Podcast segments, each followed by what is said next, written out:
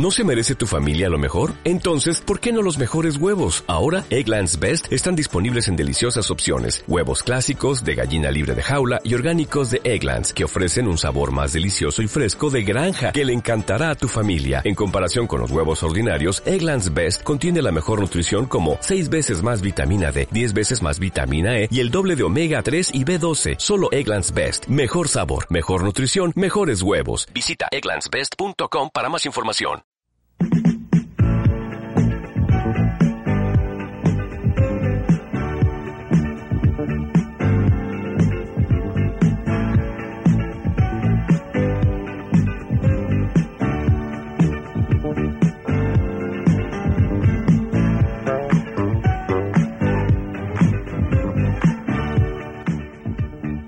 Bienvenidos y bienvenidas a esta Open Class sobre emociones y cerebro en contextos educativos.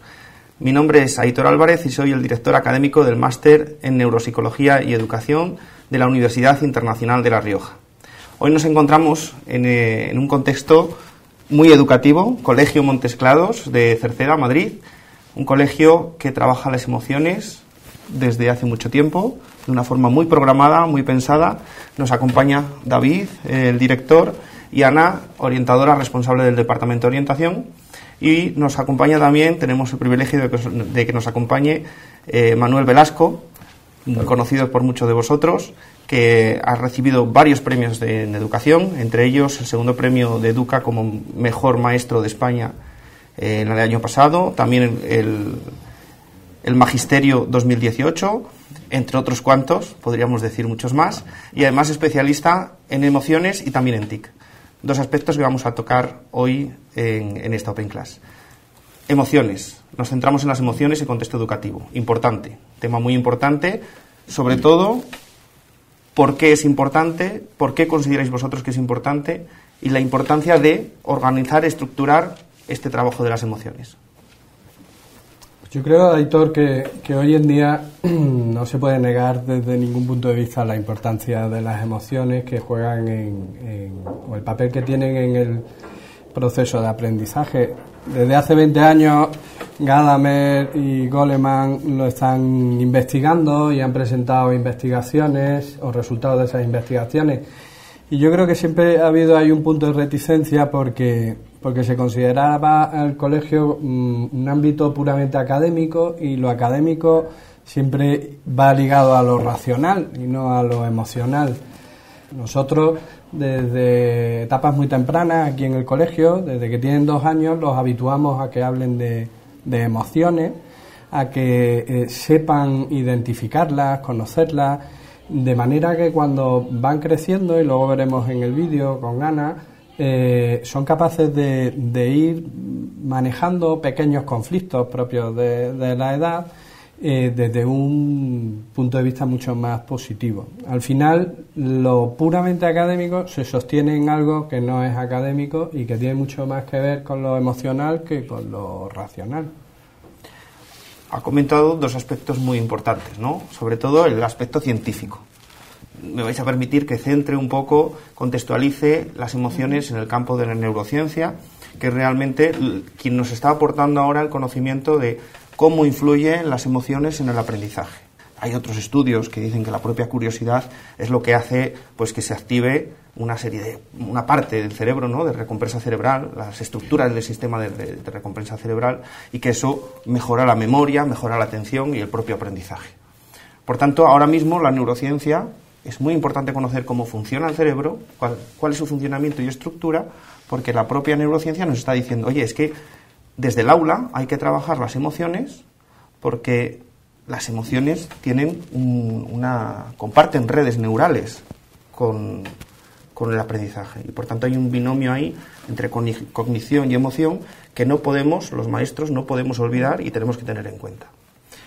En este sentido, también Francisco Mora, eh, que además compañero de, muchas charlas de, Manu, que le conoce bien, nos dice que si no hay emoción...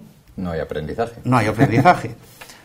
Pero, ¿quién debe de emocionarse? ¿El alumno, el profesor? ¿No? Entonces, en este sentido, yo creo que podríamos empezar que si nosotros queremos que nuestros alumnos se emocionen, los primeros que debemos emocionarnos somos nosotros. Me gusta mucho y me gustaría, eh, Manu, que nos pudieras hablar un poco de esas otras TIC. Hablaremos de las TIC habituales, pero de las otras TIC que tú comentas en tu blog eh, para maestros, ayuda para maestros, o el blog de Manu Velasco, de ternura, interés Y cariño. Sí, me parece que son la base de todo proceso educativo y que son muy importantes. Cuando un adulto está bloqueado emocionalmente, también lo está intelectualmente y a nuestros alumnos le, le ocurre lo mismo. Y los primeros que tenemos que, sentir, que trabajar esas emociones somos nosotros porque no podemos dar lo que no tenemos ni enseñar lo que no sabemos. Entonces es muy importante. Yo creo que los docentes debemos convertirnos en maestros que cocinemos de manera creativa lo que nuestros alumnos necesitan en cada momento para convertir el sistema educativo en una especie de buffet libre y no en un plato de lentejas. En un buffet libre donde alumno, cada alumno coma lo que necesite en cada momento. Y tenemos que hacer pues lo que se está haciendo en este cole, que se ve simplemente paseando por él, dar más importancia al ser que al saber, porque ese ser está repleto de emociones y es la base de todo proceso de enseñanza-aprendizaje. Y es lo primero que se debe trabajar con nuestros alumnos. De nada vale saber mucho si no soy nada, si no sé colocar mis emociones en su lugar, si no sé atenderlas, si no sé interpretarlas de la manera adecuada. Y, se puede hacer de, muchas maneras. Yo creo que es importante que, los docentes, que los colegios, pues em, empecemos, como estáis haciendo aquí, a, tener en cuenta el papel fundamental del cuerpo. Se puede, se puede ver en el trabajo que hacéis el cuerpo y el movimiento para, para el aprendizaje, para expresar esas emociones, que se tenga en cuenta la importancia del ejemplo. Hablábamos de, no podemos, la asignatura de la que más aprenden nuestros alumnos no es lengua, no es matemáticas, no es inglés, se llama se llama ejemplo, y practicando la mayor innovación atemporal que existe, que yo creo que es fundamental. Ahí sí que no hay estudios científicos, me salto un poco, pero es querer al alumno. No hablo de un querer de convertirnos en osos amorosos, sino en un querer de actitud, de, de, que los alumnos, las familias, los propios compañeros sepan que estamos ahí para lo que haga falta. Un alumno no aprende de alguien que sabe que no lo aprecia, que no lo quiere, alguien que observa desde la lejanía impuesta por una barrera invisible de frialdad. Y yo creo que eso es muy importante. Y también otro aspecto que considero importante a la hora de las emociones es provocar experiencias eh, que digan que aprender es placer, que, emocionen realmente al alumno y por lo tanto también van a emocionar al profesorado, disminuyendo el número de ejercicios y actividades repetitivas que, muchas veces caemos por las prisas, por las leyes, por el currículum, por la programación, sustituyéndolo por, por vivencias, por experiencias que generen un aprendizaje significativo. Y las emociones, como dice Mora, eh, transportan aprendizajes y es muy importante tenerlo en cuenta. Es lo que hablábamos un poco ¿no? al inicio, eh, crear esa curiosidad que a nivel científico nos dicen que se, establece, ¿no? Se, activan esas estructuras del sistema de recompensa cerebral y de aprendizaje, pero no solo eso, sino mm, nadie aprende, nadie está a gusto eh, y por tanto eh, no se activan todas estas funciones si no es en un entorno en el que el niño se, se siente querido, cuidado y que siente que hay alguien que se interesa por él. Eso es fundamental. Y yo creo que lo primero que, debemos plantear, como nos dice Manu, es si queremos emocionar a los niños, lo primero que tenemos que es parar y decir, oye, ¿cuál es la función mía como maestro? ¿Solo enseñar, como decía antes David hace unos años, o es que también tengo que ir más allá? En este colegio yo creo que lo tenéis muy claro, pero antes de que nos habléis de las actividades, de la forma de trabajar, me gustaría, en todo este recorrido, todos estos años que estáis trabajando las emociones, realmente ¿Qué, ¿qué, resultados habéis obtenido? No solo a nivel emocional, porque los niños a lo mejor tienen emocionalmente una estructura más estable, sino a nivel de aprendizaje, de memoria, atención, como decíamos, que nos aporta la neurociencia. ¿Habéis visto algún resultado positivo en este campo? Los niños se nota que están más concentrados porque a nivel psicológico están más, como has dicho tú, más tranquilos, están más, manejan mejor las emociones, saben resolver sus conflictos. Entonces, toda la atención que tienen mejora el aprendizaje, quitando el factor de inteligencia. Por tanto, no solo es una cuestión de estructura emocional, o decir, parece que está de moda trabajar las emociones porque el, aula, el colegio, el centro educativo, el contexto educativo se ha abierto a otras funciones que antes no tenía, sino que Mm, tenemos que justificarlas por algo. Y ese algo es, hay un mayor aprendizaje, una mejor atención, una mejor memoria. Empezamos, si os parece, por infantil. Las emociones no, no solo son de infantil, ¿no? Lo tenemos que tener claro. la, neuropsicología lo que nos dice es que estamos en un proceso de aprendizaje continuo a lo largo de toda la vida.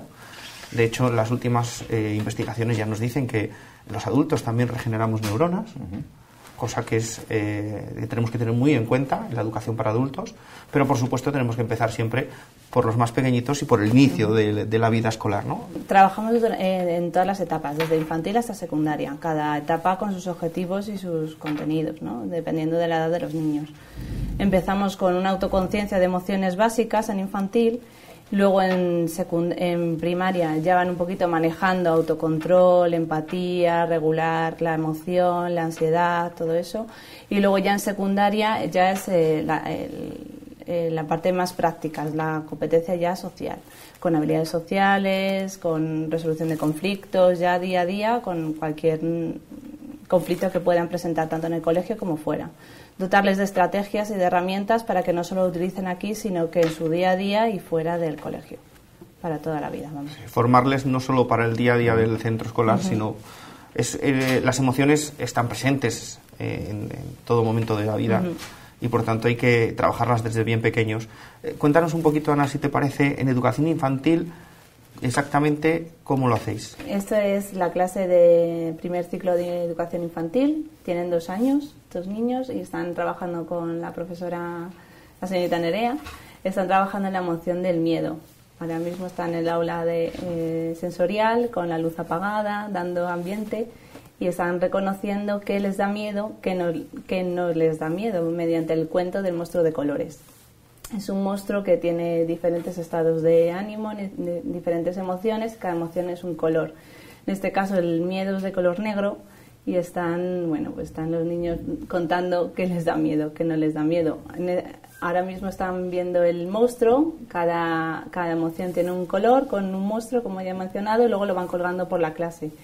Eh, ahora mismo están coloreando, están poniendo color a su emoción y nombre están dando la emoción del miedo y están, bueno, pues manipulando las ceras, la psicomotricidad fina, están desarrollándola a la vez que desarrollan la inteligencia emocional.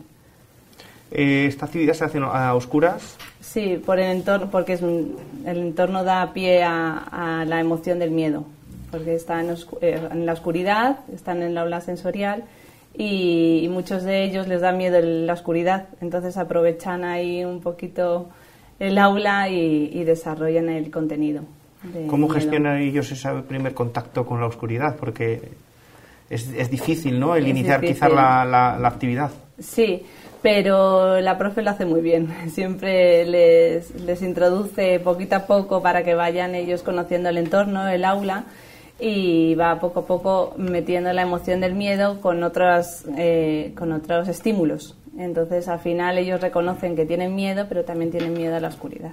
Me parece muy importante porque es conocer las emociones y saber cómo gestionarlas, primero el maestro, para después reconducir al alumno a donde quiere ir, ¿no? Claro, a mí me parece muy interesante el planteamiento que tenéis como centro, la secuenciación escalonada que tenéis en las diferentes etapas, desde infantil, primaria, y que no es eh, algo a mayores, sino que forma parte del día a día de todas las áreas, de todos los docentes, y eso es un valor añadido que se llevan los niños para, para su futuro. Es muy interesante en infantil que utilicéis el álbum ilustrado, eh, siempre es una herramienta fantástica, y que los niños pongan color, nombre, que toquen, que, que huelan y, que identifiquen esas emociones de esa manera. Es fundamental el trabajo en infantil, que muchas veces en infantil nos esforzamos en todos los colegios en trabajar las emociones, pero es fantástico que haya una continuidad, porque sí que es verdad que cuando se salta de infantil a primaria ya empezamos a tener más carga de contenidos, más y se van olvidando por el camino. Y si no hay una continuidad, el trabajo que se ha hecho en la etapa de infantil realmente cae en, saco roto. Así que enhorabuena, me parece fantástico. Ana, en segundo de infantil también trabajáis la identificación de las emociones a través del cuento, cuento del monstruo de los colores dinos un poco cómo lo planteáis. En este caso seguimos bueno identificando emociones. En este caso en segundo infantil está la profesora María está trabajando en la emoción de la calma, que es el monstruo verde.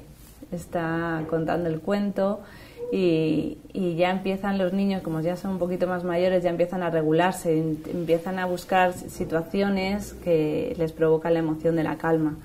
Por ejemplo, ahora mismo les está, enseñando a respirar profundamente para llegar al estado de calma.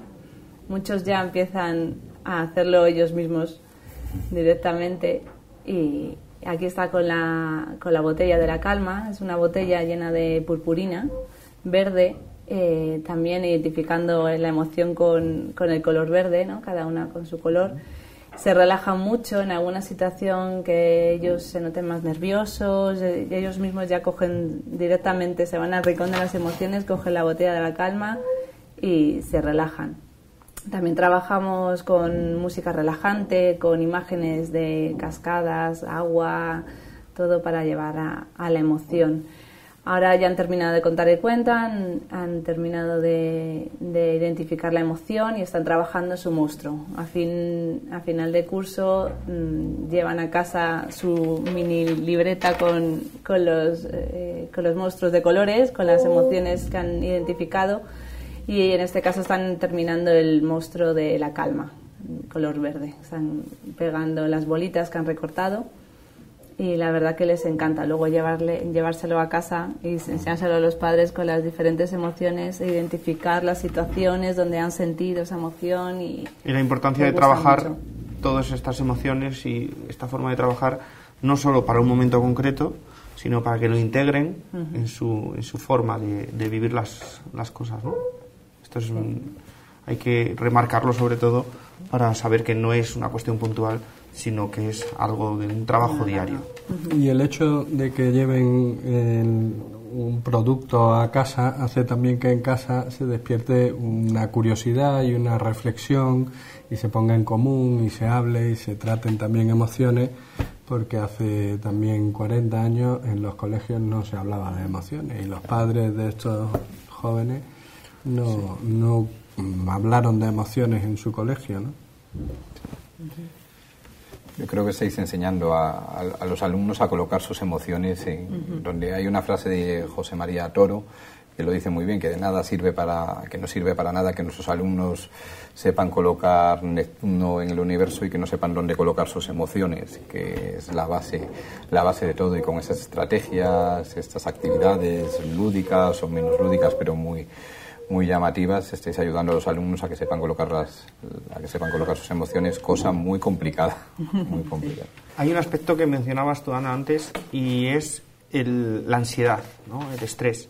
A mí me parece que, que, es un aspecto a tener muy en cuenta no solo con los alumnos, sino también con los profesores. Sabemos que el estrés, a nivel científico, nos han demostrado que el estrés aumenta eh, el cortisol. Hablamos, podemos incluso hablar de, no solo los niveles de cortisol, sino del apagón emocional. Lo sabemos, lo conocemos. Hay que gestionar el estrés, hay que gestionarlo a nivel de los profesores, pero también hay que gestionarlo a nivel de los alumnos. Quizá en, el siglo XXI el trabajo de docente es un trabajo difícil, estresante, pero merece la pena y la recompensa es muy grande como para ¿no? tener un querer ¿no? Eh, trabajar este tipo de, aspectos con nuestros alumnos. ¿Qué nos recomiendas, Manu? Para que este, a esta ansiedad, este estrés del día a día del maestro. Yo creo que hablo de lo que vivo. ¿eh? Eh, creo que mucho estrés de los docentes viene generado porque estamos saturando muchas veces los centros educativos de metodologías, de aparatos, de, de, muchas cosas sin sacar nada de ellos. Es decir, innovar no es saturar, no es adornar, no es ornamentación. Y estamos cayendo muchas veces en ese error de meter en un colegio de repente sin tener una buena base o una formación adecuada metodologías de todo tipo, aprendizaje basado en proyectos, la clase al revés, no sé qué. Y eso al final pues acaba, acaba agobiando al docente y deja poco espacio, deja poco espacio para la creatividad, poco espacio para establecer los vínculos emocionales necesarios para potenciar cualquier aprendizaje y sacar a la luz los talentos de nuestros alumnos y poco espacio para cumplir con una de las primeras competencias docentes que, que, todos deberíamos tener, que es mirar a los ojos, convertirnos en expertos en leer miradas, en ver los ojos de nuestros alumnos. Porque cuando lo que un alumno tiene que decir le desborda el alma, la boca se calla y los, los ojos hablan. Y cuando un alumno tiene problemas, normalmente no te lo verbaliza, pero en sus ojos puedes verlo, puedes ver esas emociones. Pero muchas veces cuesta poner con palabras, decir con palabras lo que estás sintiendo, lo que estás viviendo, pero las miradas eh, dicen muchas cosas y, aquí lo estáis haciendo en esa línea y es grato verlo. Nosotros hace poco hicimos también una, una Open Class como esta sobre neuromitos, es decir, programas que están basados en conocimientos científicos que no tienen base y que nos hacen gastar mucho esfuerzo en algo que no tiene recompensa. Y de ahí la importancia que decíamos antes de no, vamos a estructurar, vamos a pensar realmente lo que funciona y vamos a aplicarlo en el aula. Baja el estrés del profesorado, mejora la, atención que le damos a nuestros alumnos. Concretamente, y hablando de estrés, ¿cómo trabajáis eh, este tipo de ansiedad, el estrés, este tipo de emociones, sentimientos con, los alumnos? Trabajamos eh, mucho la regulación conductual y el autocontrol. Trabajamos eh, el semáforo de emociones, bueno, ahora lo vamos a ver en el vídeo, y trabajamos desde pequeñitos, cada uno en su edad, bien adaptado, pero bueno, se trabaja desde pequeños hasta secundaria. Vamos a ver, eh, si te parece, Ana, nos explicas un poco las imágenes de cómo trabajáis la relajación, sobre todo en primaria. nos cuentas un poco. estos vídeos eh, pertenecen a la clase de segundo de primaria. Están trabajando también con el cuento Guillermo Globito. Es un, es un cuento eh, que está dedicado a un globito que se va hinchando a medida que se va enfadando con algunas mm, conductas. Entonces, eh, están enseñando técnicas para deshinchar el globito. Los niños están trabajando, bueno, ahora mismo están saltando a la pata coja, están también imaginando cosas que les gusta hacer, paisajes que les mantienen en calma, que les dan tranquilidad. También trabajan, aquí lo están haciendo, la técnica de relajación con un masajito en el cuello, respirando profundamente. También trabajan con un globito que se va desinflando con 10 pasos. Van con la cuenta atrás de 10 hasta 1, van bajando la ansiedad y van regulándose. Van ellos eh, autocontrolando esa ansiedad. Para, aquí están muy concentrados. Eh, están intentando escuchar el latido del corazón. Es una forma también de relajarse y, la verdad que nos funciona mucho en el aula, porque en algunas situaciones que los niños están más intranquilos, están pensando en otras cosas, se relajan mucho con estas técnicas. A modo de juego, siempre con la excusa de Guillermo Globito se va a inflar, ¿cómo lo hacemos para desinflarle? Trabajan muy bien el autocontrol. Entiendo que una vez que, conocen la experiencia, pues saben que tiene ¿no? la satisfacción de la relajación posterior y entonces entra muy bien en la, en la tarea. Pero como antes eh, os planteaba, el inicio, la motivación previa, ¿cómo, ¿cómo, lo hacéis? Porque para que el alumno entre en una actividad así diferente, que no sea la típica de, mm, del área, ¿no? Pues hay que motivarles de alguna manera. Todas las actividades dinámicas que planteen juego, que planteen en cuentos, se motivan ya por sí mismos, les encanta. Siempre una justificación, lo que decías, una justificación teórica, pero siempre partiendo del juego que es el medio natural de los niños. Está muy bien que a partir de una actividad lúdica les estéis dotando de herramientas, estrategias que incluso los adultos muchas veces carecemos de ellas y que nos hacen falta, como trabajar la respiración, pensar las cosas varias veces, reflexionar. Entonces, bueno, es, es, algo fundamental que tanto para niños como, como para adultos y de una manera pues así tan, tan diferente, tan atractiva, resulta muy interesante. Trabajamos y insisto mucho en cómo motivamos a los alumnos, hay una forma de motivar a los alumnos que yo creo que es natural a los alumnos de hoy en día, del siglo XXI, que son las TIC. ¿no? Las otras TIC, hemos hablado de ellas antes, pero ahora hablamos de las TIC, de las que ya conocemos todo el mundo, aunque ahora ya conocen todos la ternura, el interés y el cariño. Eh, trabajáis con Abil Mind. Hay una forma de motivar a los alumnos, de emocionarles, de acercarles al aprendizaje de una manera diferente, son las tecnologías de la información o la comunicación. Manu conoce, su blog además ha sido premiado en varias ocasiones por trabajar estos aspectos. ¿Qué importancia tiene las TIC a la hora de trabajar las emociones?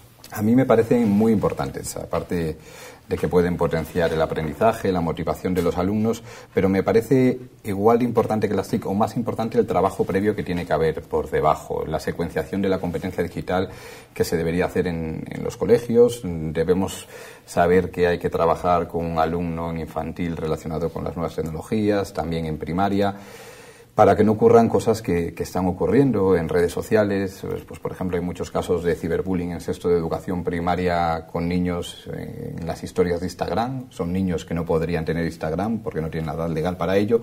Pues por eso debemos secuenciar y, por ejemplo, en quinto de primaria se debería informar a los niños de que es una red social y trabajar esos aspectos. Las TIC yo veo que son las veo como un gran tren que nos puede llevar a sitios maravillosos, pero las vías de ese tren siempre, siempre, siempre se, vayan, se van a llamar pedagogía. Yo creo que esa es, la base fundamental.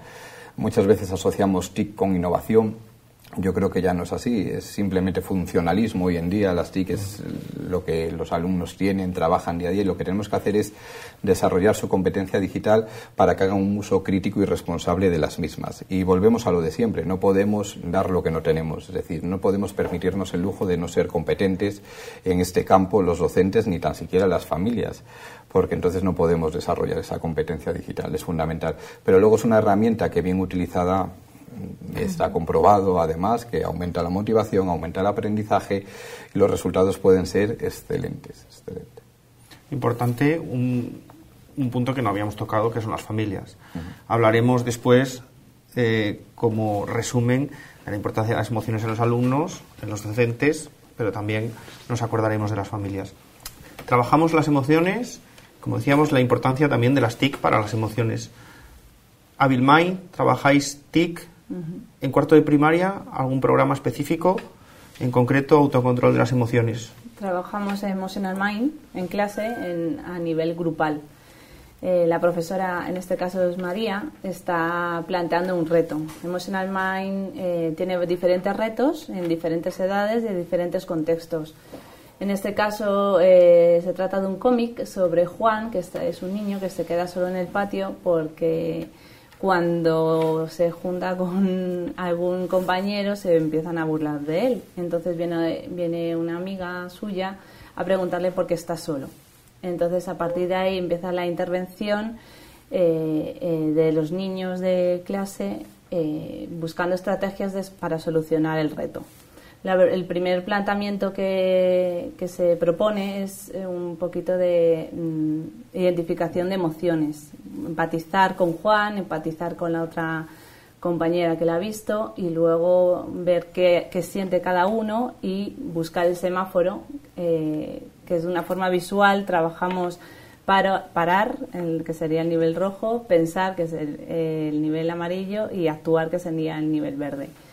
Van buscando estrategias, lo primero parar, el amarillo buscar estrategias para solucionar la posible, eh, posible conflicto que puede eh, estar sucediendo y luego en la, en, la luz verde buscar la estrategia de solución contando con las emociones que han sentido y que han descubierto en, en los demás.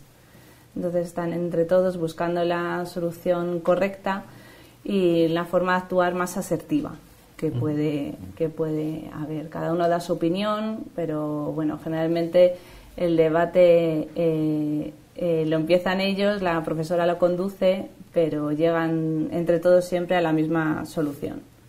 Van haciendo votaciones, que cómo actuaría cada uno en esta situación y van eligiendo la mejor actuación eh, entre todos. Y esta reflexión em, que hacen los alumnos en el aula a través de Emotional Mind la llevamos a la práctica a través de los mentores de patio, el programa de mentores de patio.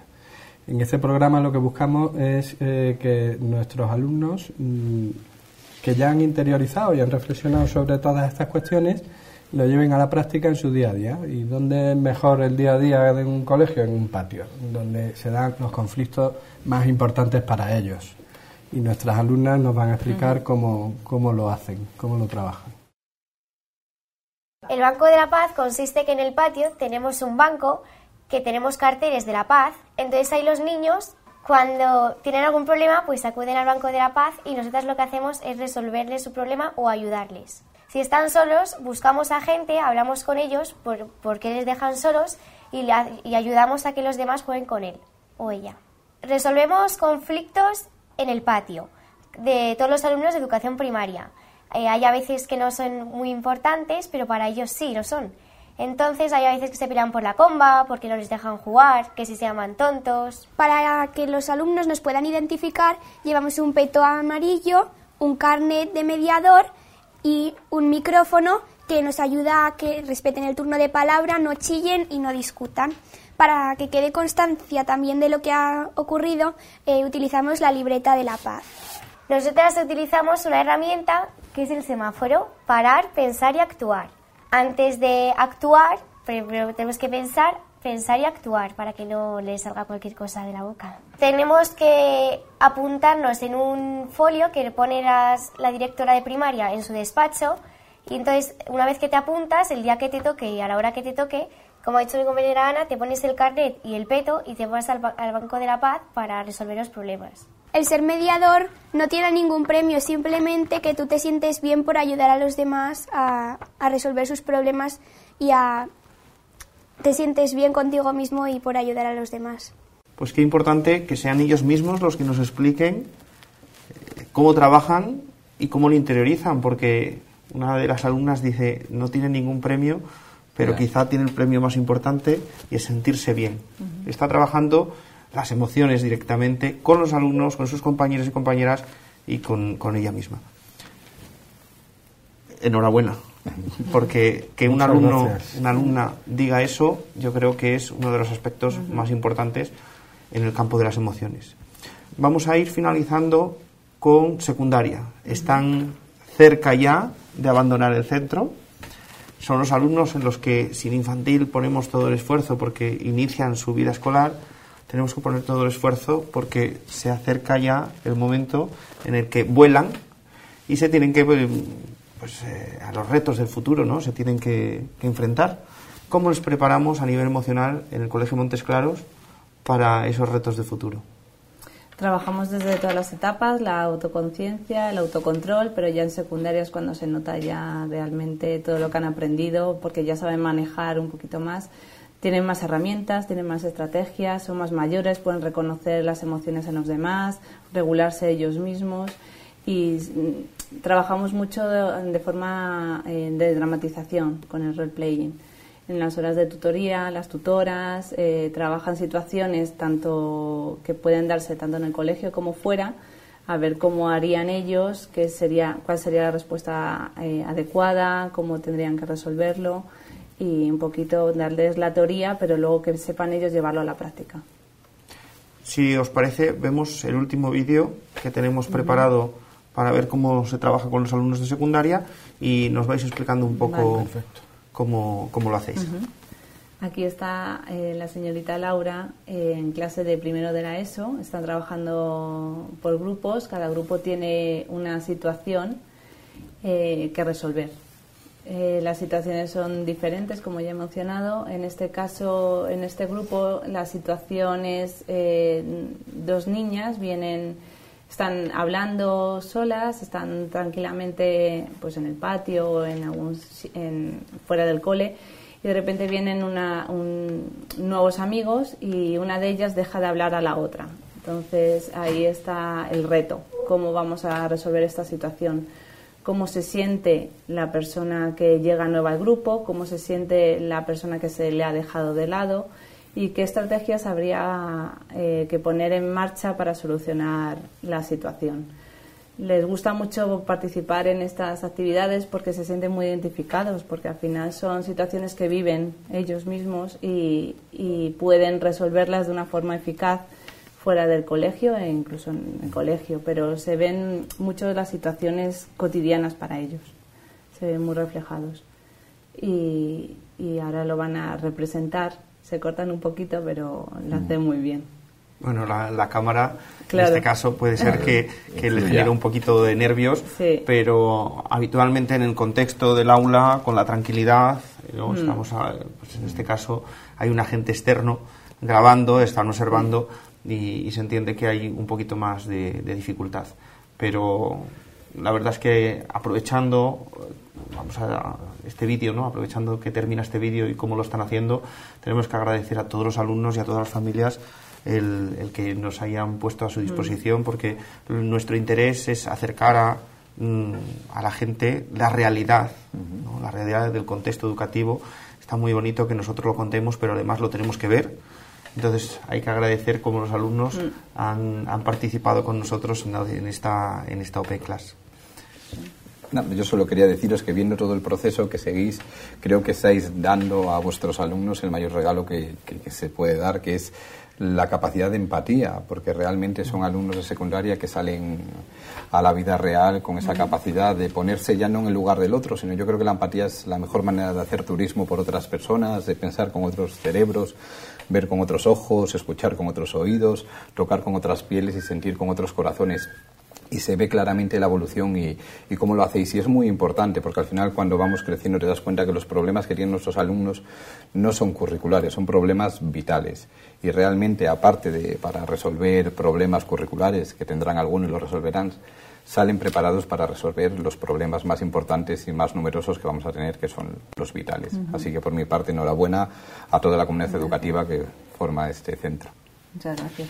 Vamos a ir finalizando, pero sí que me gustaría que con todo lo que hemos visto, tuviéramos, eh, cada uno de vosotros pudierais hacer un breve resumen en una o dos frases de la importancia de las emociones, de la importancia de formarse en no solo en la carrera, sino seguir el maestro, formándose en, pues, metodologías, por supuesto, como decíamos antes, pero también en otras ciencias que nos aportan eh, conocimiento sobre cómo debemos de ayudar a nuestros alumnos a mejorar su rendimiento. Un minuto, una frase. ¿Qué diríamos? Empiezo yo, sin ningún problema. Dos frases, una relacionada con las emociones, que eh, para mí educar es algo más emocional que curricular, y otra relacionada un poco con la formación que tú mencionas. Creo que en formación más vale poco para aplicar que mucho para adornar. Ana. Yo eh, diría que la inteligencia emocional es la base de todo aprendizaje, es la base de la vida, del desarrollo psicológico de, de todos, de tanto pequeños como mayores, y que tenemos que estar con mucho cuidado y muy atentos para desarrollarlo bien, que sepan los niños interiorizar toda la teoría, pero que sepan también luego llevarlo a la práctica, que tengan habilidades y sean competentes socialmente. Yo me quedo con la frase que antes ha dicho Manu. La preocupación por el ser tiene que ser mucho más que eh, por el saber. Saber sin ser no es nada. Y si no hay una buena personalidad, bien estructurada y bien cimentada, por muchos eh, conocimientos que adquiramos, no vamos a poder desarrollarnos plenamente. Es fundamental. Nos quedamos, si os parece, por tanto, importancia de las emociones, tanto en el profesorado, como en los alumnos, como en las familias, que decíamos antes.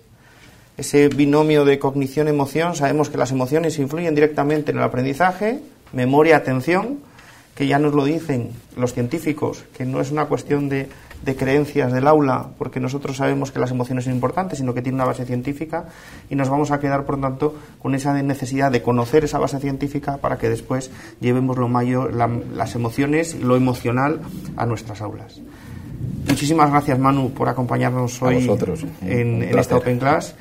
Muchas gracias, Ana y David, por acompañarnos y, por supuesto, por permitirnos grabar en este colegio que también trabajáis las emociones y que además nos habéis tratado estupendamente. Muchas gracias a todos y a nuestros alumnos y gente que nos ha visto y nos ha seguido, pues les agradecemos y esperamos que haya sido su agrado y que les animemos a que las emociones tienen que estar presentes en las aulas y, por supuesto, eh, en, uno, en, un, en un maestro, ¿no? en, sí mismo. Así que muchísimas gracias y hasta la próxima. Tenemos que despedir el programa y esperamos que eh, os haya gustado. Nos vemos de nuevo la semana que viene. Ya quedan pocas semanas y pocos programas para acabar el año y eh, os invitamos a utilizar nuestro teléfono de WhatsApp 616-515-443, 616-515-443 para comentar el contenido de estos programas y dudas, consultas, todo lo que queráis. Clan 5.0, somos familia.